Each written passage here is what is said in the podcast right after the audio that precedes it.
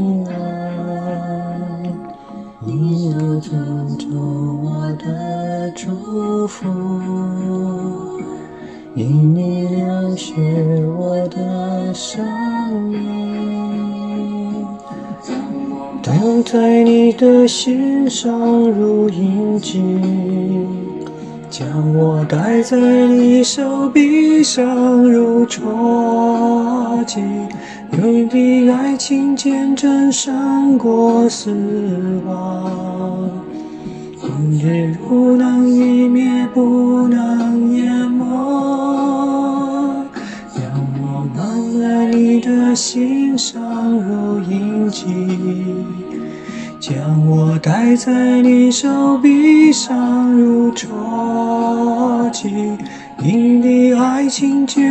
胜过死亡，明锐不能熄灭，不能淹没，刻在你的心上如印记。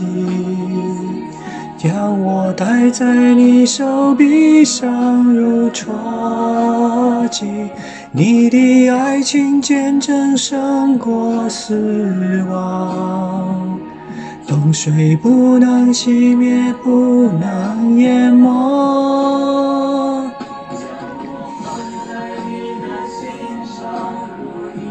将我放在你的心上如印记。将我戴在你手臂上如戳记，你的爱情见证胜过死亡，重水不能熄灭，不能淹没。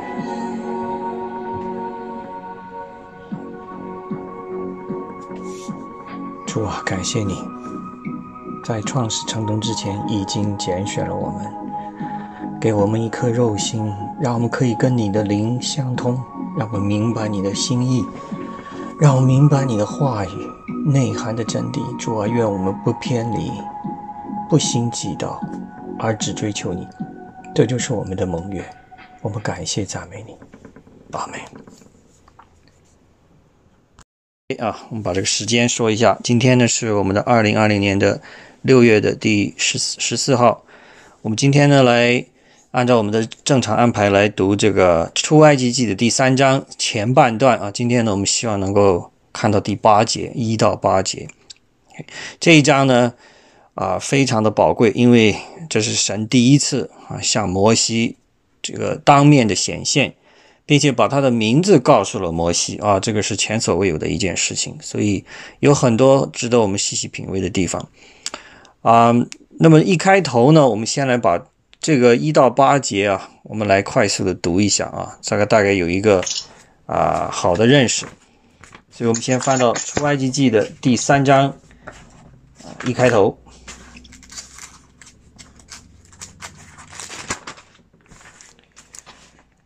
好，我来开头啊。摩西牧养他岳父米甸祭司叶特罗的羊群，一日领羊群往野外去，到了神的山，就是何烈山。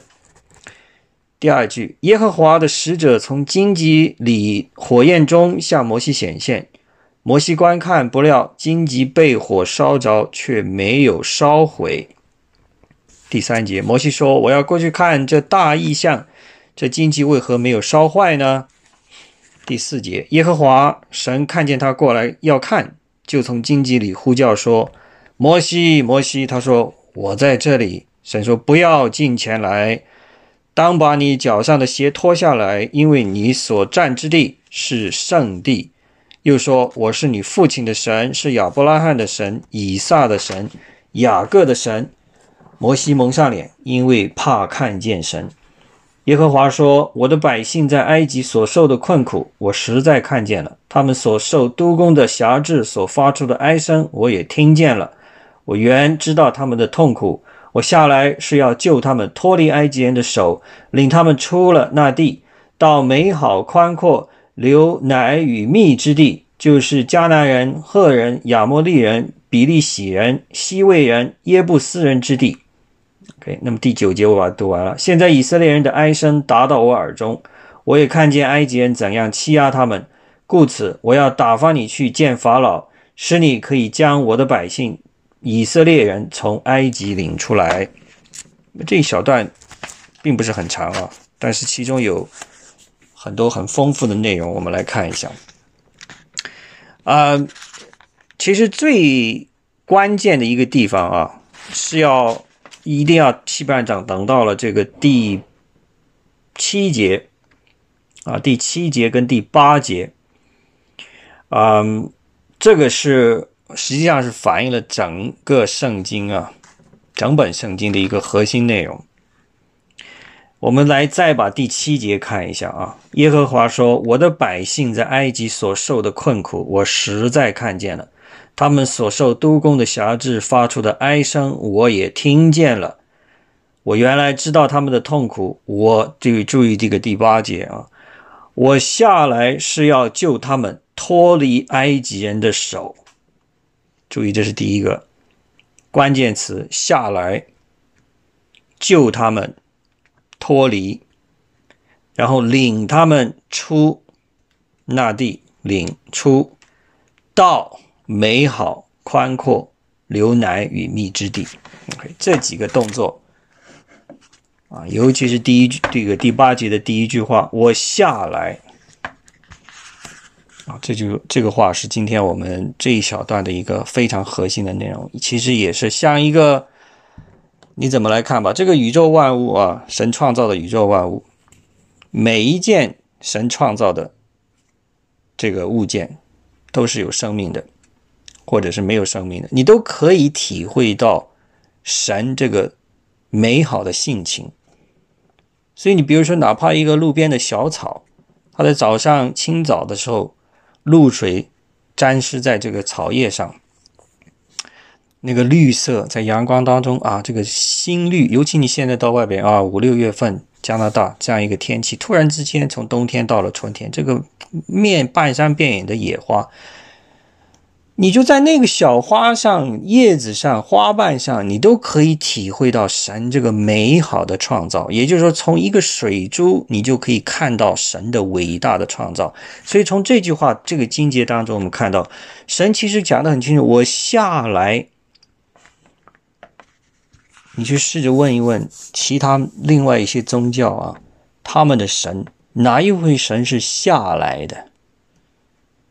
下来找到我们，下来来领我们，来引导我们，来拯救我们。没有，必须是人要向上去找神，去构想这样一个神。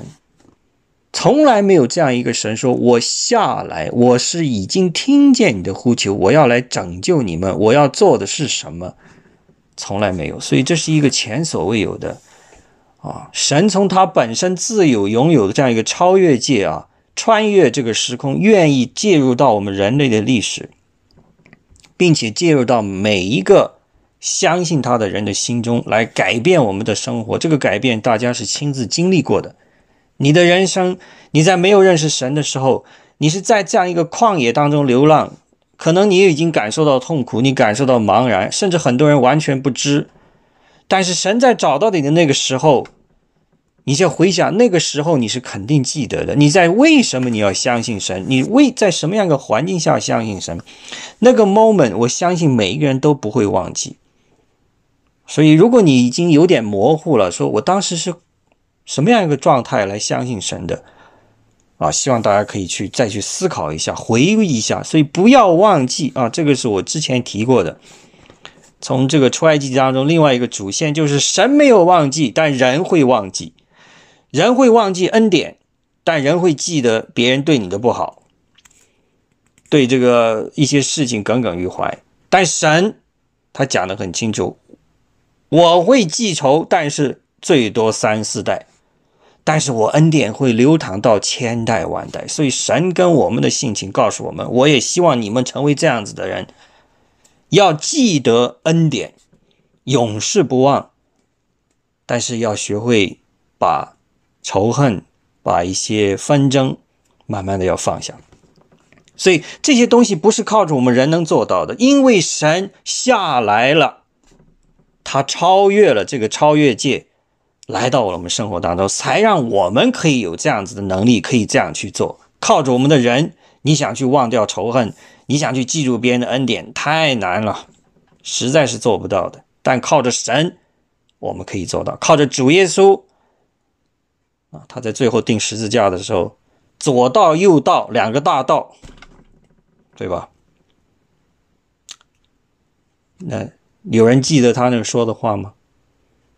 对吧？神就说：“我可以原谅你，你因为你今天所说的话，你就已经与我在天堂了。”所以，啊，所以我们看主耶稣，他就是一个榜样。我们靠着这样一个榜样的力量，靠着他的宝血，靠着圣灵，我们完全可以做得到。所以，这是今天我们读经的一个非常重要的。我本来想留到后面再讲的，但是我希望我们把这个集中，把核心内容先抓出来，让大家有一个主线比较明白。哦，好了，现在我们来回头来看这个一开头每一个句来细细的斟酌一下啊。第一节，摩西牧养他岳父米甸祭司叶特罗的羊群。OK，这句话好像听起来没有什么特别的复杂的内容啊，就是一个牧养羊群嘛。但大家不要忘了啊，这个作为一个牧羊人，他的职责是很重大的啊。这个也是很巧了，很感谢神，因为今天啊，我下午因为我们是到多到现在没有办法，疫情之间是是上网课的。今天我是下午有一个两点到三点，三点半有一个这种网上的。啊，学习的一个课程，我学的是钟敬东的这个考古，啊，讲到是考古，讲到这个铜器啊，这个铜器时代大概在距今接近四千年前啊，这个时主前四千年左右，公元前四千年左右到两千年左右这段历史，那个时候已经有非常发达的这样一个饲养羊的这样一个啊经济活动。所以牧羊人是非常重要的。大家不要想象牧羊人就是自己一家一户放个十几只羊啊，自自给自足没有的，那个已经成了一个规模性的经济。上千只、上万只的羊这样放，它因为它的毛可以卖啊，可以换得很好的其他的东西。这个是题外话。我要说的是，作为一个牧羊人，他的职责是非常重大的。所以，我们看看圣经当中有很多伟大的人物，在成为他们这个接受他的伟大职责之前，都是放牧的。摩西就是第一个。OK，这里我们讲的很清楚了，他是个 shepherd，而且一放就放了四十年啊！这是我们到时候你可以看这个《使徒行传》第七章，我记得前一次讲到的尸体反。在回顾他们的先祖的历史时候，讲到摩西的这一段，对吧？他是讲的很清楚啊，都放了四十年的羊的。还有谁呢？大卫王也是牧羊人，对吧？所以他才在牧羊的过程当中练得一手好的弹弓。OK，他是家里杰西这个家里面最小的儿子，但是他确实是一个非常勇猛的战士啊，个子不高，但是身手非常的好，曾经跟狮子做搏斗。打败、杀死过狮子，最终跟我们知道这个巨人决战的时候，用一个弹弓、一颗石头把他打倒了。所以大卫王也是一个牧羊人。还有，如果大家如果读这个这个先知，其中有个叫做 Amos，A M O S，Amos，他也是一个牧羊人。OK，好多人都是牧羊人，所以牧羊人呢。他天然具备一种能力，就是说他要有一种管教的能力，他有一种忍耐饥寒的能力。因为牧羊的人，想想不是现在你不可能是叫做 virtual shepherding，你做不成的嘛，对吧？你现在要去放羊，不可能坐在家里电子遥控放羊，怎么可能？你得必须亲自到羊群当中去，亲自要饱尝这样子室外的。啊，寒暑交迫的这样一种情况，面临野兽四顾的这样一种危险，羊群会走失走散的这样一种危险。啊，因为很多历史文献也记载了，羊群丢失了以后，被野兽撕吃了以后，牧羊人要负责赔偿的，他必须要拿出证据，这个羊是丢了，被野兽吃了，他要把它的皮或者骨头带回去，交给那个让他放羊的人，否则的话，这个羊你必须自己赔。所以你想想，他面临那个环境是非常艰苦的。我们知道，雅各也在这个成了人家的女婿之后啊，拉班的女婿之后，也是放牧的，对吧？一放也是放了二十年。所以牧羊这是一个非常好的锻炼人的工作。所以我们在这里，我们知道主耶稣，我们现在叫做他是我们的好牧人，诗篇第二十三篇，你是我的好牧人。一开头啊，Adonai roe 啊，这讲的很清楚，你是。主啊，你就是我的牧羊人。为什么？因为牧羊人确实是有这样子的技能，而且有这样子的胆识。现在呢，摩西的身份要转换了，不单单是放牧真实的羊群了，他现在要承担更大的牧羊，也就是要带领以色列人这一帮会众啊。我们知道后来的故事有很多的怨言，有很多的牢骚。对吧？很多的不理解，很多的纷争啊，都要由摩西一个人去承担。当然，后来他的一这个这个这个叶特罗也给他出了主意，啊把这个职务啊分派下去，但那是后话。所以，我们在这里看回我们的主耶稣，他在加利利海边行走的时候，他去招呼的这些门徒也是这样子的，也是在一个一个的牧养他们，并且通过他们的牧养，带领更多的人成为。这个神的家里的这个一份子，所以这个 shepherding 啊，我们所谓的放牧，有非常深刻的含义在这里。所以这句话我们不要轻易的就带过去，要从这个角度去理解啊。我们成为这个好牧人的这个羊群当中的一只啊，他为了那一只，他也愿意去舍命。所以这个里边的联系是非常深刻的。好了，接下来第一节的后半段。一日领羊群往野外去，到了神的山，就是河烈山。好了，这个地方呢，Mount Horeb，也是后来的西乃山 Mount Sinai，是同一个山，不同的名字。今天待会我会提为什么叫西乃山啊，有一种理解。Mount Horeb 是它另外一个名字。这个山呢，实际上后来也出现过很多次啊。我们之前跟大家，去年的十月份，我们读这个《列王纪上》第十八、第十九章，讲到先知以利亚的时候，其中有讲到他在跟这个巴兰的那些神对法，大胜了对方之后，结果后来耶喜别要杀他啊，他就逃亡了。逃亡到哪儿去呢？逃亡到这个河烈山，神的山。OK，在这个地方，Mount Horeb 在这个地方出现，还只是一个，就是一个 one of the mountains，其中一座山，并没有什么特别的。但是自从摩西在这里遇见神之后，这个山就成为了圣山，就成了 the mountain。如果你了解英文，用这个定冠词 the 表示那一个唯一的那一个 the the mountain。OK，本来是 a mountain。一座山啊，任何一座山，现在变成了 the mountain，唯一的那一座山啊。好，嗯，接下来我们看耶和华的使者从荆棘丛里火焰中向摩西显现。OK，这个地方耶和华的使者实际上有很多地方都提到过，圣经里边这个叫做这个 messenger 啊，或者是 God messenger 啊。但实际上也可以理解为就是神本身啊向他显现，荆棘的火焰中向摩西显现。那么这地方有一个关键词啊，就是接下来看了，摩西观看不料荆棘被火烧着，却没有烧毁。火这个概念也是大家要给大家有一个细节上的了解啊啊！对了，刚才我提到这个河烈山呢，啊，摩西会再次回到这个地方啊。就是在出埃及记的第十九章的时候，啊，大家可以啊，大家可以现在翻一下，因为我们就在出埃及记啊，也不远，就在后边一点，大家可以翻到出埃及记的第十九章，这是他在马上要颁布十诫了之前的这一章，有一个准备的交代的工作。好了，我们来看看第十九章啊，呃。第三节，OK，十九章出埃及记第十九章第三节。好，我们呢还是顺着来读一读吧。谁愿意来开个头？第三节，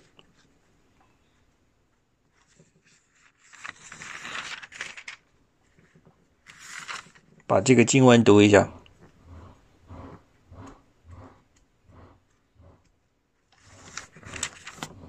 那个，那我就叫人好了啊！高老师，你先来吧。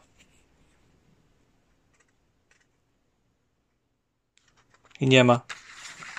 杨云，哎，那先读。好，好，那那这个一吧，你来读一读，好吧？听得见吗？听得见，十九章第三节是吧？对。啊！摩西到神那里，耶和华从山上呼唤他说：“你要照这样告诉雅各家、小玉以色列人说：嗯，我向埃及人所行的事，你们都看见了，却看见我将我如鹰将你们背在翅膀上带来归我。如今你们若实在听从我的话。”遵守我的约，就要在万民中做属我的子民，因为全地都是我的。Amen。好了，要那么归我做。OK，好，我们就停在这里啊。那实际上你看到没？这里一开始讲了，耶和华从山上呼唤他。这个山上的后边，实际上你我就不接每一个都读了。实际上你直直接跳到第十九章的这个第十呃。第十一节啊，十九章的第十一节，这里就提到了，让他们自节要准备好洗衣服，第三天要预备好，因为第三天耶和华要在众百姓眼前降临在西乃山上啊。这我刚才讲了，西乃山跟这个河烈山是同一个山，不同的名字。OK，所以这个地方呢，摩西后来是跟众长老，包括这个以色列的会众是来到了山脚前。摩西当然他后来一个人上了山了。所以摩西会第二次来到这个地方，成为真正这个山成为一个圣山了。OK，这是一个细节上的问题。好了，我们接下来回到我们刚才的第三节，那我讲到一个火的概念。OK，这个火的概念大家也不要就把它轻易的放掉，因为这里边有一些内容，我觉得还是很有价值的。啊，第一个，这个火呢，其实它可以包成两层意思，一就是我们所谓的啊一个惩罚啊，一种带有相对负面性质的这样一种惩罚的意思，烈火。啊，发烈怒，有火出来，要吞噬，要消，要消尽，要销毁，这样一个意思。还有一个意思，代表是一种洁净的意思啊，用火来净化的意思。所以在这里，神选择用这种特别的方式啊，让一个火燃烧起来，但是却没有把荆棘烧掉。但是你发现没有，整个荆棘实实际上它是在燃烧的。你可以想象这个场景，这个场景非常的特别啊。这棵树本身，它带的很多可能来自泥土的东西啊，不洁净的东西，可能在这个火当中就给烧掉了。但是树本身没有被烧毁啊，所以这个神的火是非常有意思的，它是在烧。我们知道这个火下来以后，我们每个人实际上都是经历这样一个圣灵的入住，都其实是经历一个火的过程，一个炼净的过程。我们如果是符合神心意的，有这样子的本质在里边，神是一早看到的，他肯定要通过一些兴起一些环境，兴起一些事情来练你。这个练怎么练啊？用形象的比喻，就是用火来烧，把你那些不纯的东西烧掉。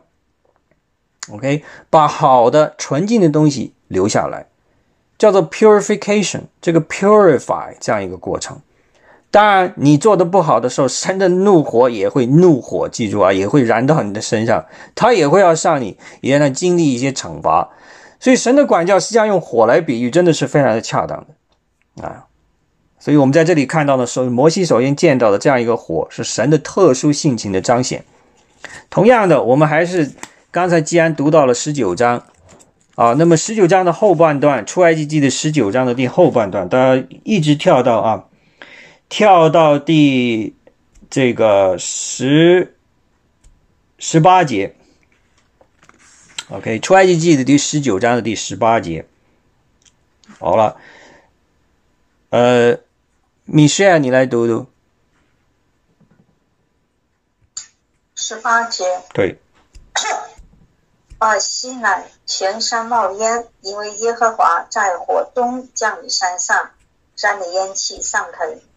如烧焦一般，遍山大大震动，叫声渐起。好的，你看到没有？所以神向他们显现的时候，是以火的形态出现啊。这个烟气上腾，如烧窑一般，温度都非常的高啊，降临。所以这个火再次来到了同一个地方。我们知道了，这里是第一次神的火啊，以火的这样一个形式向摩西显现。结果在后来啊，出埃及记到了后半段。已经领会中离开了埃及，来到旷野当中的时候，摩西再次来到这个山上。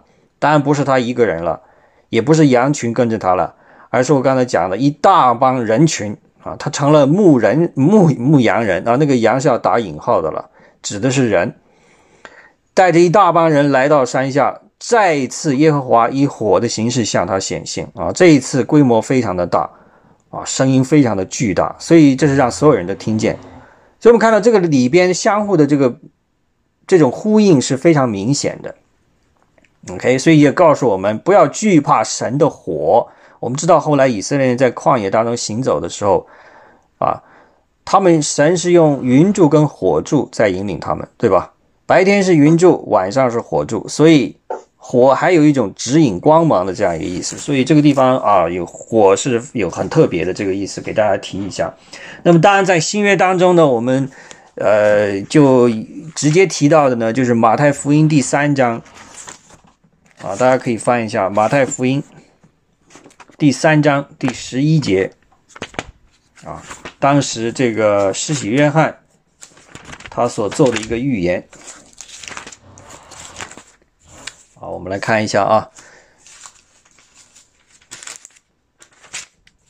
如果找到的第三章啊，《马太福音》第三章的这个第十一节。第一节。OK 啊，Ruby，白老师，你来读一读好吧？我是用水给你们施礼，叫你们悔改。但那在我以后来的能力比我更大，我就是给他提鞋也不配。他要用圣灵与火给你们施洗，他手里拿着簸箕，要扬进他的场，把麦子收在仓里。把糠用不尽的火烧尽了。明白。所以在这里呢，我们知道施洗约翰啊，他为主的这个道铺直这个道路，做了这样一个非常精确的预言。那么后来我们马上接下来读的《使徒行传》，后边有这个圣灵降临的时候，如火一般，对吧？这个像舌头像火一般这样子的出现。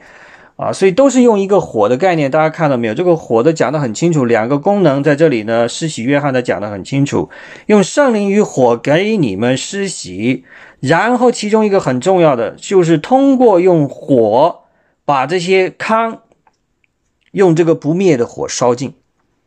糠我们知道是没有用的东西啊，你筛完了以后，麦子去扬起来啊，风刮了以后扬起来，容易被飘出去的，被吹走，那是糠。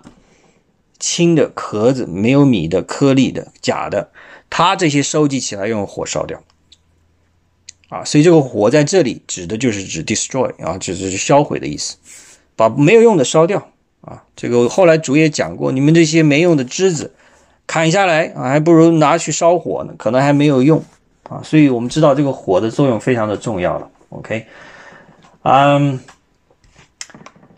这是一个一个内容啊，另外当然还有其他一些，比如说，哎，怎么有啊，有点连接上的问题了。OK，像这个大家如果读呃《帖撒罗尼迦后书》啊，第一章第七节哦，这个也是一样的啊。当主耶稣这个。会再次显现的时候啊，也是用这个叫做 blazing fire，我们所谓的这个大烈火在燃烧这样一个方式。我就这个是一些细节，我就不再多去赘述了。OK，那么接下来我们往接着往下读，我们回到我们的呃出埃及记的第三章。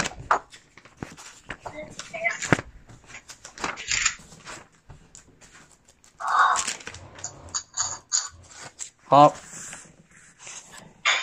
那么摩西观看，不料荆棘被火烧着，却没有烧毁。摩西说：“啊，过去看这大异象，这荆棘为何没有烧坏呢？”啊，这个当然没有什么特别内容，他确实有点好奇啊，没见过这个。第四节，耶和华神见他过来要看，就从荆棘里呼叫摩西，摩西。啊，他说：“我在这里。”当然，像这样子的两两次呼唤法，摩西，摩西啊，我们知道这是一个非常重要的提示，也就是说。告诉我们，如果见到这个名字被喊两次，往往后边要说的话、要做的事是非常重要的啊。我们经常有听过这个，你如果回想一下创这个创世纪第二十二章的时候啊，当这个神告诉亚伯拉罕带着以撒要献祭以撒啊，去山顶上献祭，亚伯拉罕已经把手拿着刀已经举起来了。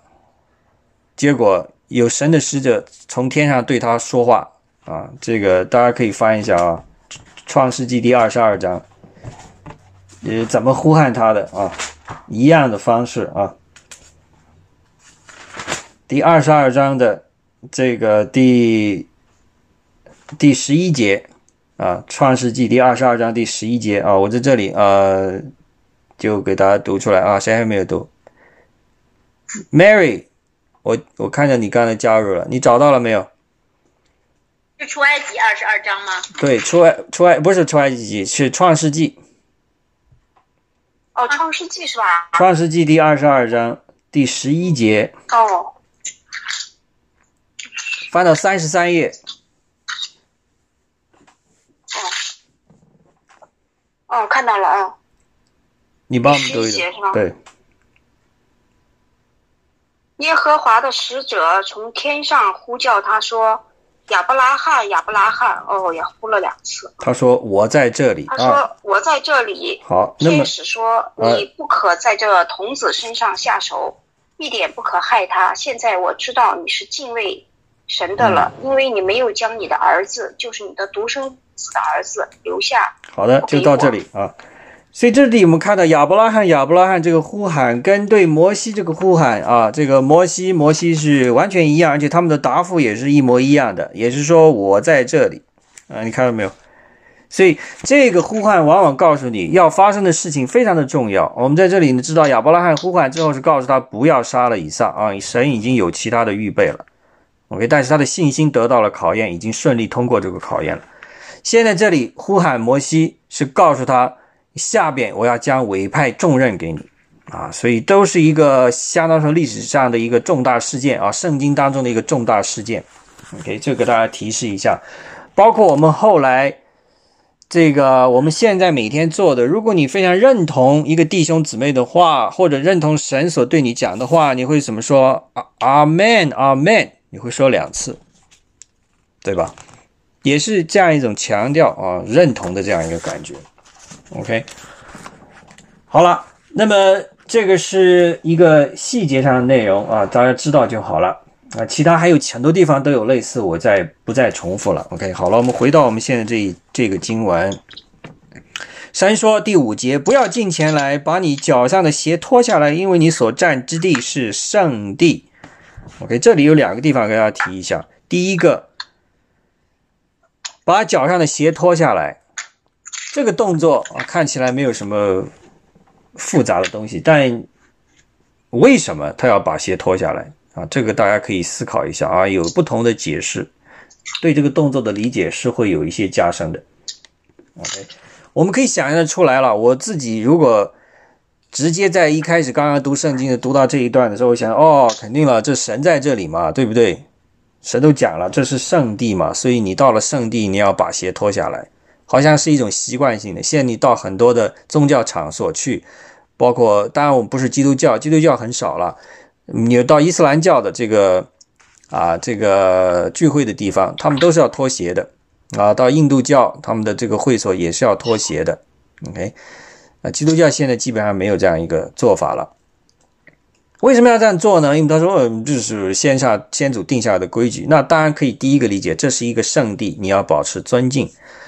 那还有一种理解呢，就是说，当然这个理解，第一种理解就是说，你脚是脏的嘛，鞋子是经过很多走了很多路，有很沾染了很多不洁净的东西。你到了神的地方，你脚上沾着这么不洁净的东西，怎么可能踏到神的神圣的地方的呢？所以你把鞋脱下来，啊，那么相对你的脚可能比鞋要干净一点啊。这这是大家通常会这么理解的。那还有其他一种理解。啊，这个意思可以往下深入的啊，这个大家要不要接受？你们可以自己判断，但我可以给你列出来。其中有一种解释，就是说，神这个地方是神圣的。OK，你穿鞋实际上目的是干嘛？是保护你的脚不受这个尘土的这个污染，避免被扎被。压到被插被戳到，到踩到一块玻璃，比如说这种情况。但是你到了神的地方，在神的殿，你完全没有这个担心的必要了嘛？神的殿里是不会有肮脏的东西脏你的脚，也不会有扎你脚的东西。你到了神的殿，你可以放心的把这个鞋子脱掉，一点都不用担心脚会有什么问题。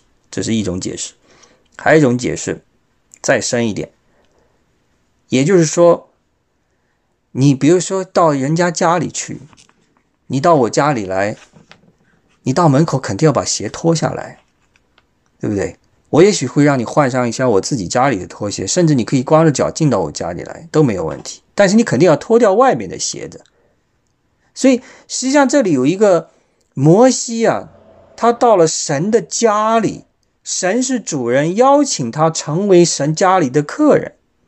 有这样一个含义，当然这个理解有可能觉得有点牵强，但我相信我愿意接受这样一种理解，因为我们知道摩西在前边第二章的时候，他给他儿子起名叫格顺，大家还没有忘掉吧？格顺 Gershon 叫什么意思？就是提醒摩西，我自己是一个寄居在他乡的人，OK，他的家不在这里，但是在这个地方。神请他到神的家里了，他成了神家里的这样一份子。你到神的家里去做客了，你可以放心的把你的鞋脱掉了。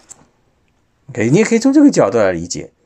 所以后来我们再看啊，如果你留意这个细节，你到读到这个出埃及记第二十七、二十八章的时候，有很多非常详细的关于祭司的这个衣服、服饰、头饰、服饰、胸牌啊、腰间要束什么，要穿什么内袍、外袍，讲的非常详细的啊。大家有空可以去看一下啊，二十七、二十八章有讲到出埃及记，但是。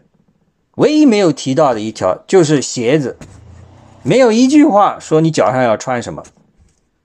大家有没有留意到这个细节？你们有空大家可以去翻啊。今天我们不不再详细去翻它了，但是大家可以留这个回叫做 homework 啊，回家的作业，你可以去翻一下，包括立位记后边的记载，关于对这个啊立位人被命名为神的祭司。对他的衣服有很多详细描述，但没有一条提到关于鞋子，也就是说明他们去进神的殿的时候是光着脚的。你可以这么来理解，是光着脚的。所以，我们从这个角度再来看，神在这地方叫摩西把鞋脱掉，它的各个不同的含义你都可以带进去。这样来看，好，这是一个内容。好了，另外一个呢，神圣之地这个圣地这个词呢，叫做 Holy Ground 啊。Holy ground 这个概念在出创世纪当中出现的次数非常的少，啊，非常的少，甚至呃，连这个诺亚这个人都不叫 Holy man，他只是一个 righteous man。OK，但是在这个地方，我们知道，从出埃及记开始，这个 concept 这样一个概念叫做 holiness。神圣这样一个概念是多次的出现，在不断的出现，而且是在强调性的出现。在这里是第一次在出埃及记当中提到了 holiness。那么希伯来文叫做 hodash，hodash 这个词的意思非常的丰富，不是说只是干净啊，它指的是说有神的同在的地方。甚至到了后来，包括神的律法典章颁布出来了以后，那个 holiness 概念更加的丰富了。也就是说，包括神全备的律律典章都在内的一种崇敬啊，这样子的一个状态叫做 holiness。包括到后来这个立位记第十九章第二节，大家可以翻一下啊，立位记第十九章啊。第二节，这也是圣经的一个非常非常核心的一个内容。OK，立位记啊，Leviticus 第十九章的第二节啊，这是再一次重申他的这些我们所谓的神的这个十诫啊，在这里又再次有一个重复啊。高老师，你找到没有？你读一读第十九章第二节。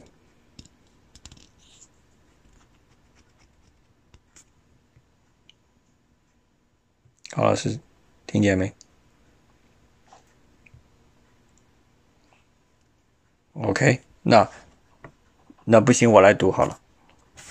OK，第十九章的第二节，他就说：“你小于以色列全体会众说，你们要圣洁，因为我耶和华是你们的神，是圣洁的啊。”这样子呢，这个概念，这个 holiness 这个概念，在这里得到了充分的彰显。OK。啊，所以在这里第一次啊，出埃及记第三章这里第一次出现了，所以大家要留一个心眼啊，要多注意这个词在后来再出现的这个频率。好了，接下来我们刚才讲了第六节，又说我是你父亲的神，是亚伯拉罕的神，以撒的神，雅各的神啊。中文你看不出来，但你看回英文，看他怎么读。Then he said, "I am the God of your father." The God of Abraham, the God of Isaac, the God of Jacob，用的是 I am，不是用 I was，因为他跟摩西说这个话的时候，这些人已经去世的了啊，所以亚伯拉罕呐、以撒啊、雅各都已经是作古了不知多少年的了。但是神用的话是 I am，我是。你们先祖的神，也就是说，在他的眼里，你可以这么来看，有几种意思啊。也就是说，在神的眼里，这些人并没有死，他们仍然存活。所以他用一个现在时 I am。哎，这是一个后来有当然有不同的理解，有一些争议了。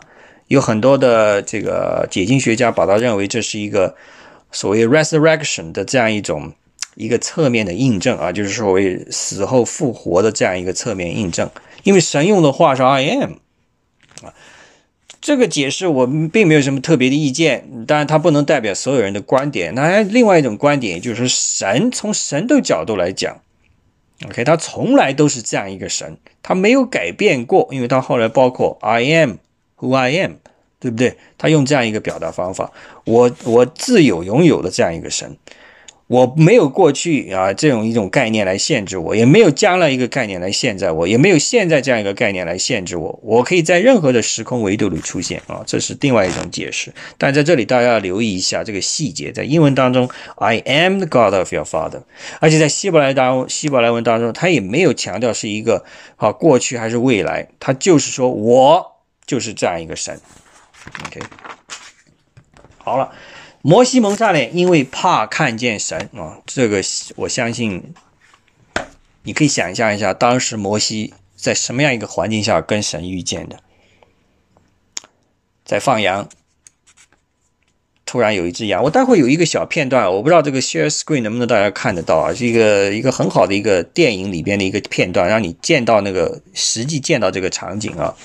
OK，啊，他在放羊，他也没有在特别的祷告，也没有特别的说，我好像进入一种仪式状态，我穿的非常好的衣服，我来到圣殿朝见神，然后神跟我说话，不是这样子的。他自己在做日常的任何工作，甚至在一个很紧张的状态当中，有一只羊啊，因为我待会要给大家看这个小片段呢，是一只羊走偏了，走丢了，摩西要去追它。结果被这个羊呢领到了这个燃烧的荆棘这里，所以你可以想象，摩西是在着急的追那只羊，突然一下子见到这样一个奇幻的景景致，神甚至向他说话，所以神可以在任何时候、任何场合、任何状态下跟你沟通，也就告诉我们说，你不要把。自己跟神沟通的这个这个状态啊，规定成为必须是主日的早上啊，十点到十二点，或者是星期六的下午四点到八点，把这个概念放掉。你跟神相处啊，就像神找你是在任何时候、任何场合，你跟神的关系也是在任何时候、任何场合都可以跟他有这样一个沟通和互动。这个就是非常直接的、非常鲜活的这样一个例子，不是一定要规定在一个场合、在一个时间、在一个地点。当然，固定的时间、固定的场合、固定的地点有它的好处啊，因为会让你培养成为一种习惯，成为你生活当中必不可。就像你每天吃饭一样的，你确实是饿了就吃的，困了就睡的，没有固定说非要到九点半睡觉、七点钟吃饭，但是基本上。你还是按照一个规律在做的嘛，对不对？基本上到晚上六七点你是要吃饭的，可以前一点后一点。基本上到晚上十一二点你是准备要睡觉的啊，你可以前一点后一点。所以大的规律还是在那儿，也就是说，我们跟神还是按照一种规律在跟他有一个 regular 的这样子的互动，但并不排除。你在其他的时候跟他就没有这样子的互动，所以要记住这样一个环境，也就从另外一个角度跟我讲的，告诉我说，神找到我的时候，我的状态是什么，神最清楚。他往往是在我最没有准备好的时候，在我最失望的时候，在我最得意的时候，在我最骄傲的时候，神找到了我。而不是当我 ready，他找到我，他是准备让我最不 ready 的时候，他找到我啊，在那个 awkward moment，在一个非常难堪的场合找到了我，就因为他找到了我，我的整个人生改变了。啊，从那个时候开始，就来自内心的啊，由内往外的一种变化的力量开始运行。啊，随着你的灵命的成长，这个力量的引领越来越强大。啊，直到有一天你才发现，原来主权真的我应该早点交出去，不要抵抗神的运行，要让他的大能，让他的这个能力啊，充分的在我身上运行起来。为什么没有运行起来呢？因为我在阻挠他。因为我有我很多自己的目标、自己的愿望啊、自己的设想，甚至你的自己的时间表的时候，我还没 ready 啊！我现在这个啊，你再给点我时间啊，我再干嘛干嘛，我再我再来敬拜你啊！往往有这种，所以说好啊，你愿意，你愿意等，你愿意拖延。我有无限的时间可以等，你没有这个时间。我们每一天的生命没有了就是没有了，对不对？所以要珍惜这样一个环境啊。这是我的发散性的一点啊，题外话了。OK，好了，接下来我们往下走。OK，第第第七节，耶和华说：“我的百姓在埃及所受的困苦，我实在看见了；他们受督工的辖制所发出的哀声，我也听见了。我原是知道他们的痛苦。”OK，好了。在这地方有几个动作。首先，我实在是看见了，然后他们的哀声我也听见了，最后他说我知道他们的痛苦。所以这几个动作非常强烈，这就呼应了啊出埃及记第二二章结尾那个部分。出埃及记第二章的结尾第二十三、二十四、二十五这三节，尤其是二十四、二十五啊。我们现在再来读一读第二十四、二十五。OK，出埃及记第二章第二章啊，二十四、二十五、二十四节，大家找到了没有？OK，神听见他们的哀声，就纪念他与亚伯拉罕、以撒、雅各所立的约。第二十五节，神看顾以色列人，也知道他们的苦情。这一个话跟我们现在读的这个话是完全一样的一个意思，用的动词也是一样的。神是听见就纪念。神也看顾，他也知道啊，这个非常的清楚。所以就回到我刚才讲的一开头这个大概念，就是神 come down，他下来，接下来马上第八节接着我下来这个概念。所以神下来这个概念是整本圣经当中一个非常重要的内容。OK，包括在人类始祖犯罪之后。神在找寻他们啊！我还记得出这个创世纪第三章当中已经提到了神的第一句啊问候问话：“你们在哪里？”我还记大家还有没有这个印象啊？大家可以再翻一下啊，这个实在太重要，所以我们不断的要回去看啊，强调性的这个也不要忘记啊，记住不要忘记啊，神的这个话，OK，所以。嗯，第三章的第三章的第九节啊，《创世纪》第三章第九节啊，大家快快翻到。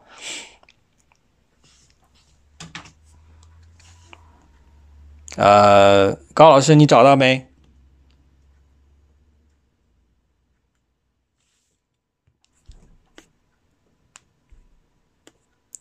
没有。OK，好，那还是我来读吧。好，第三章的第九节，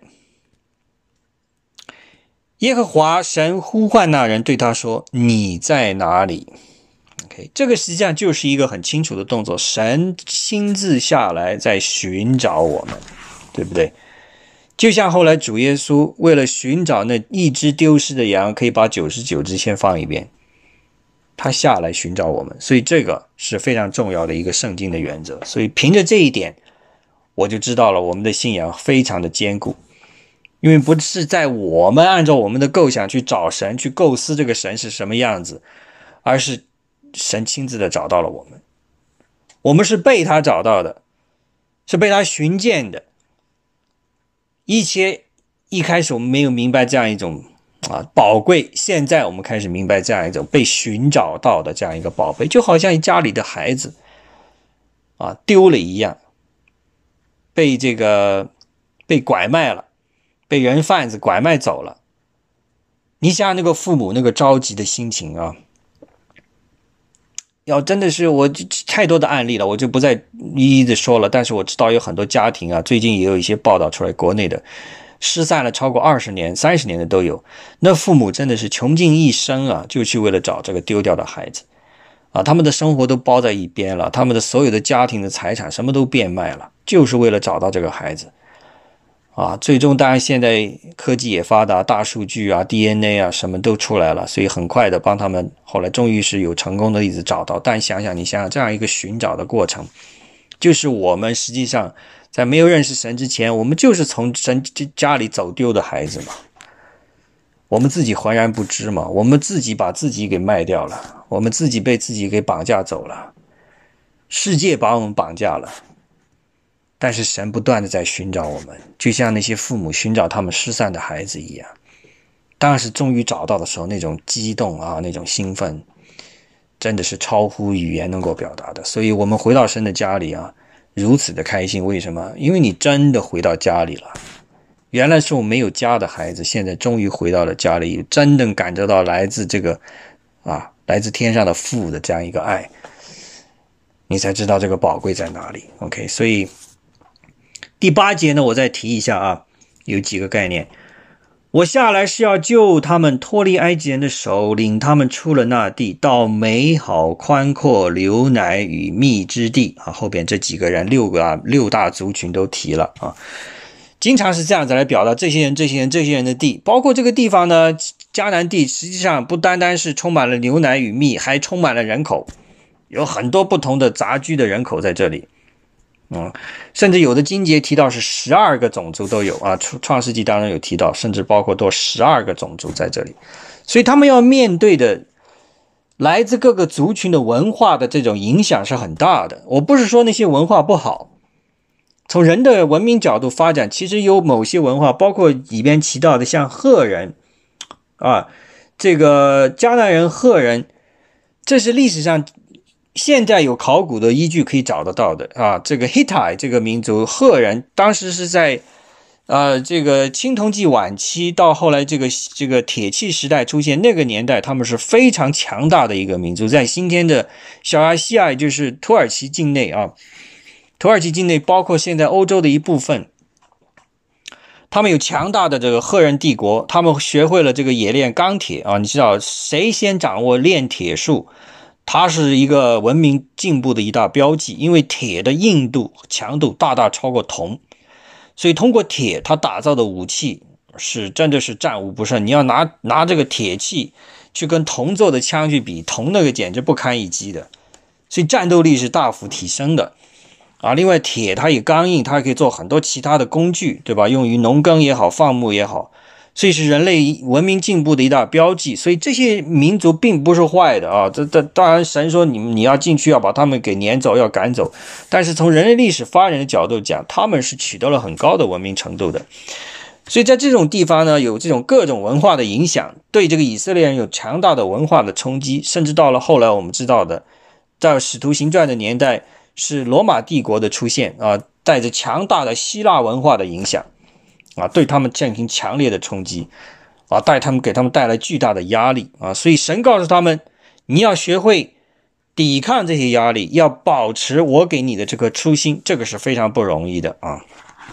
好了，这个地方有最后一个概念给大家提一提啊，就是要离脱离埃及人的手，领他们出了那地，到美好宽阔、流奶与蜜之地。OK，首先一个概念叫宽阔，这个概念。宽阔这个概念，大家听起来好像没有什么特别的含义啊。但是实际上，希伯来文当中“宽阔”的意思，就是后来我们知道的弥赛亚这个意思。OK，Yeshua，就叫就是就是叫做耶稣亚这个这个名字，或者这个名字叫做 He saves。这个 save 实际上就是把你从一个狭窄的地方把你领出来，放到一个宽阔的地方的意思。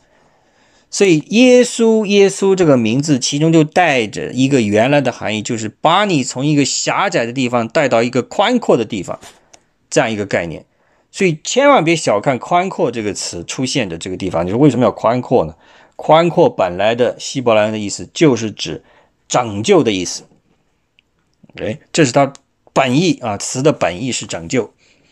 牛奶与蜜啊，这个词后面出现太多次了啊。呃，超过可能有二十次啊，在圣经当中记载流奶与蜜，大家可以想想这个意思是什么吗？流着牛奶跟蜜，有有谁要说两句吗？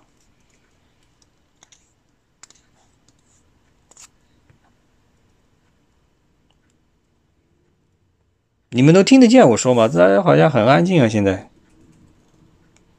怀疑是不是我的信号不好啊？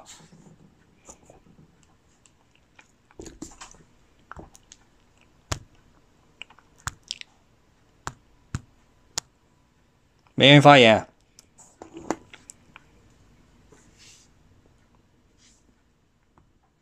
听得见吗？我我 OK，我这里是很清楚。OK，啊。我就把这个简单给大家讲一下啊，牛奶与蜜呢，当然可以指的是土地非常丰饶的意思。OK，啊，但后来也有很多的学者去研究了这些词啊，这个牛奶，牛奶可能真的不一定指的是牛奶啦，它可能指的是植物的这种啊，呃，这个含有很多的这个分泌出来的一些甜的东西，这是指蜜的概念啊。蜜不一，sorry，不一定指的是这个蜜蜜蜂酿造的这个蜂蜜，往往指的是从植物上面分泌出来具有糖分的一种东西，啊，这个叫做 sap。如果你小孩喜欢喝这个枫糖、枫叶糖浆，从那个树上啊，你见过是挖拿一个口子接一个管子，从那个树里面就流出这个汁液来，大概是要等到冬天过完，春天来之前，你去。割它，因为它冬天它把这个营养攒足了，啊，你春天来了，它一发出来，这枝叶就用掉了，有糖分的东西用掉了，所以在它发出叶子之前来，你去割它一下啊，它流出来的东西糖分很高的，这个叫 sap，这个往往指的是蜜的概念。牛奶呢，当然也有指的就是真实的牛奶啊，但也有指的是说是羊身上的肥的那个脂油那种概念啊，因为用这个词有点相像，希伯来文这个原词 halab。啊，也可以 halab，两个发音有点不一样，拼法有点不一样，但代表的意思，一个指的是牛奶，一个指的是这个 fat，指的是羊身上、牛身上那个脂肪。啊，所以你不管怎么理解，它都可以理解成为这个地方出产非常的丰硕。啊，另外一个话题，也就是说，为什么神不喜悦他们说在献祭的时候里边要掺杂这个啊蜂蜜？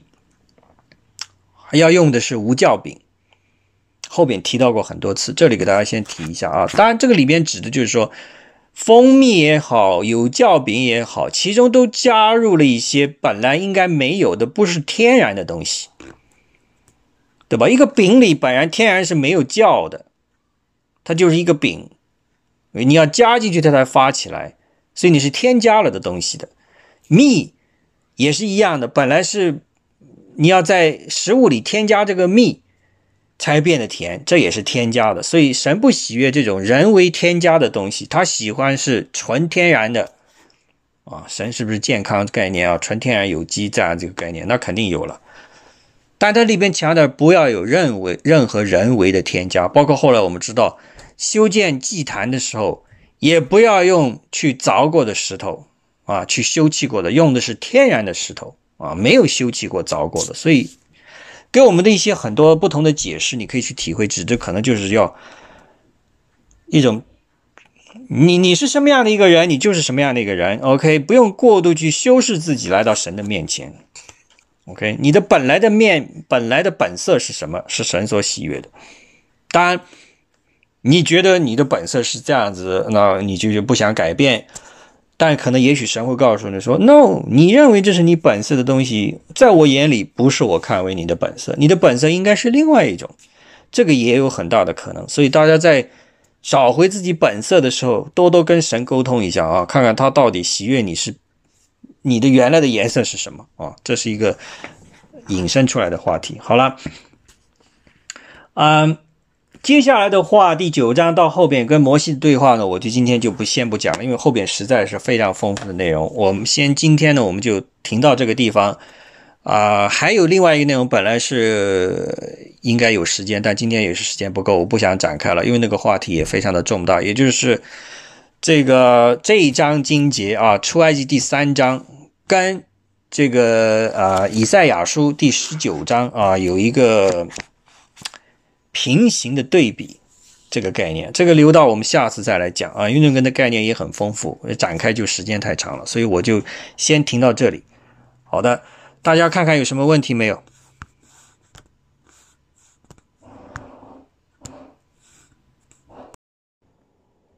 我们在今天分享结束的最后呢，我们再来听一首赞美诗：你的爱不离不弃。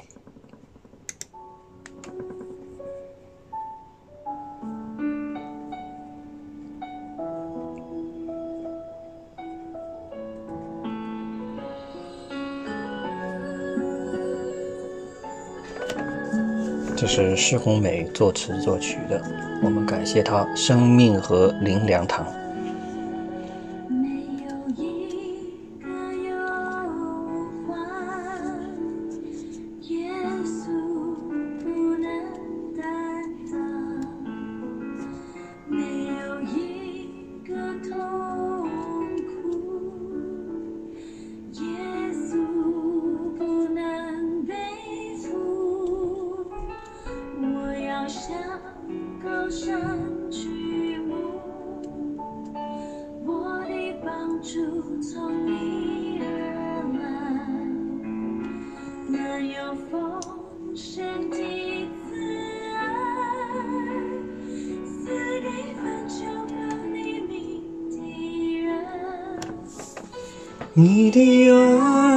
总是不离不弃，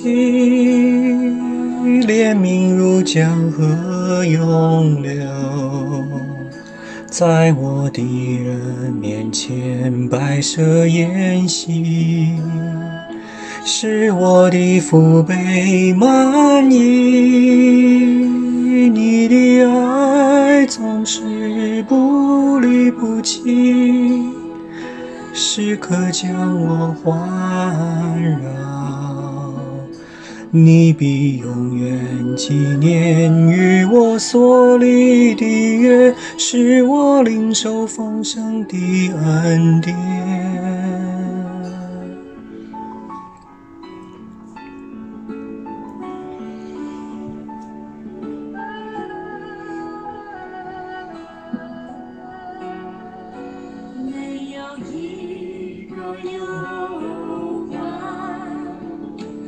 耶稣不能担当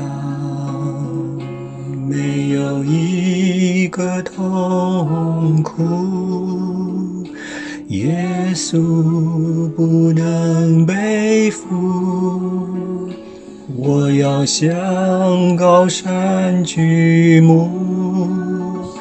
我的帮助从你而来。满有丰盛的慈爱，赐给凡求告你名的人。你的爱总是不离不弃。怜悯如江河永流，在我的人面前摆设筵席，使我的父辈满意。你的爱总是不离不弃，时刻将我环绕。你必永远纪念与我所立的约，使我领受丰盛的恩典。过一个永不改变的爱吗？人世间的海枯石烂都是会过去，但我们的神他却是一位守约施慈爱的神，没有一个忧患他不愿意担当。没有一个重担，他不愿意背负。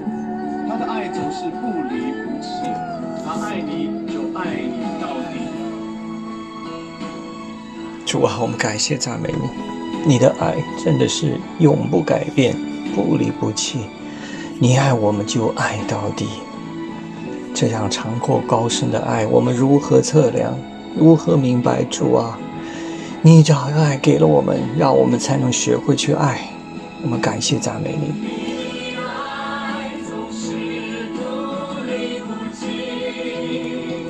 怜悯如江河涌流，在我的人面前摆设筵席，使我的父辈满意。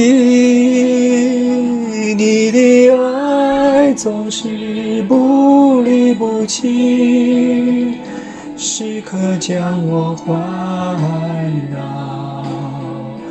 你必永远纪念与我所立的约，是我领受方向的恩典。